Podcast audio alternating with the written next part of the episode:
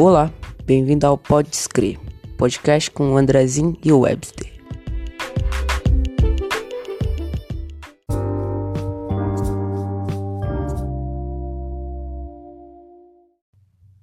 O teorema de Thales refere-se à relação proporcional que existe entre retas paralelas e transversais.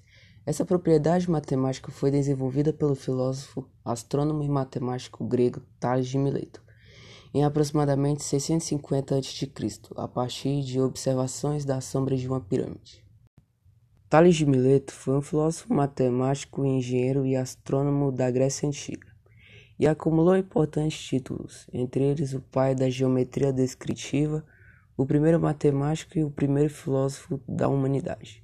Devido às suas contribuições, principalmente nas áreas de geometria e filosofia, ele era um homem muito respeitado.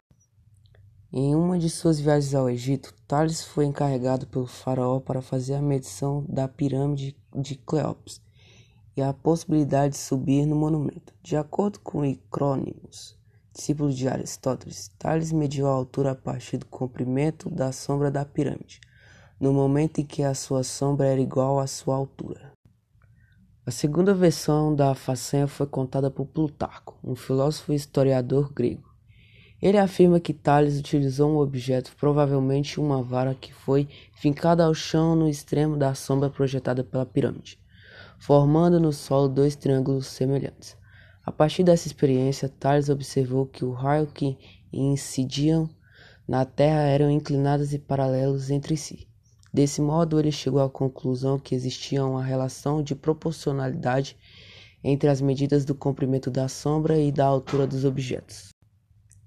Se duas retas são transversais de um feixe de retas paralelas, então a razão entre dois segmentos quaisquer de uma delas é a razão entre os segmentos correspondentes da outra.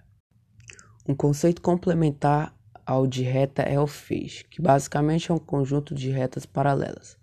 Imagine três retas paralelas, A, B e C, destacadas em um plano. Elas formam um feixe de retas paralelas. Caso uma quarta reta cruze as três, ela então será chamada de reta transversal. O feixe de retas paralelas pode formar segmentos de retas congruentes sobre uma reta transversal. Nesse caso, o feixe também dá origem a segmentos congruentes em outras retas transversais.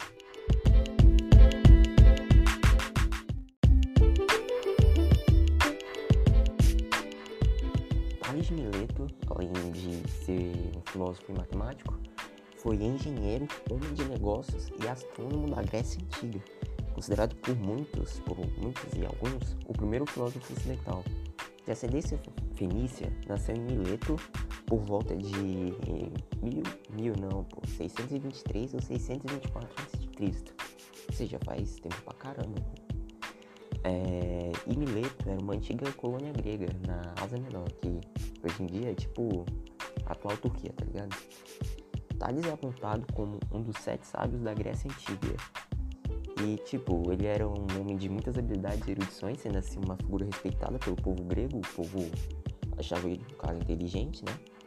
E buscou por respostas racionais para o fenômeno da natureza e as razões da existência por isso é considerado um dos primeiros filósofos a romper com o ponto de vista religioso, que naquela época tudo que acontecia basicamente era religião. Então ele falou: ah, tem coisa aí, não é só Deus que tá fazendo tudo isso, tá ligado? Tem um significado maior. E de acordo com Aristóteles, que é o cara que a gente tem como referência na filosofia, tipo, falou em filosofia Aristóteles, o cara é pica. Mas enfim, de acordo com Aristóteles, Tales teria sido o primeiro filósofo da história da humanidade.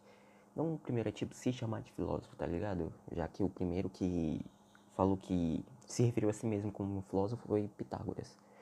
Mas sim o primeiro a fazer jus ao título por forma de proceder ao promover o afastamento da visão mitológica do mundo e buscar as causas primeiras ou causa primeira única das coisas e fenômenos da natureza com base exclusivamente na razão e observação da própria natureza. Então ele foi assim, o primeiro cara que duvidou, tá ligado? Aconteceu alguma coisa na época? Ah, Deus, Deus que fez tal coisa. Então ele buscou uma, um meio mais lógico de explicar tal coisa. É dito que Tales teria iniciado a busca filosófica devido ao fato de que muitos daqueles que hoje chamamos de filósofos pré-socráticos o terem seguido na tentativa de explicar a substância, mudança e a própria existência do universo sem recorrer à mitologia, que era a prática comum da época, né, como eu tinha falado antes. Tales procurou explicar os fenômenos naturais por hipótese que faziam referência aos próprios processos da natureza. Desta forma, eliminando o sobrenatural e trazendo a compreensão dos fenômenos para o âmbito da racionalidade humana, tornando a sabedoria acessível a qualquer pessoa disposta a observar e estudar a natureza. E sobre mais o teorema dele, ele afirmava que em todo triângulo, a bissetriz de qualquer ângulo interno divide o lado oposto a ele em duas partes proporcionais em relação aos lados adjacentes. Esse era o teorema de Thales.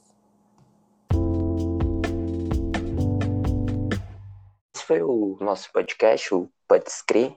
Tem esse bagulho de pode pá, não, aqui é pode escrever, pode crer.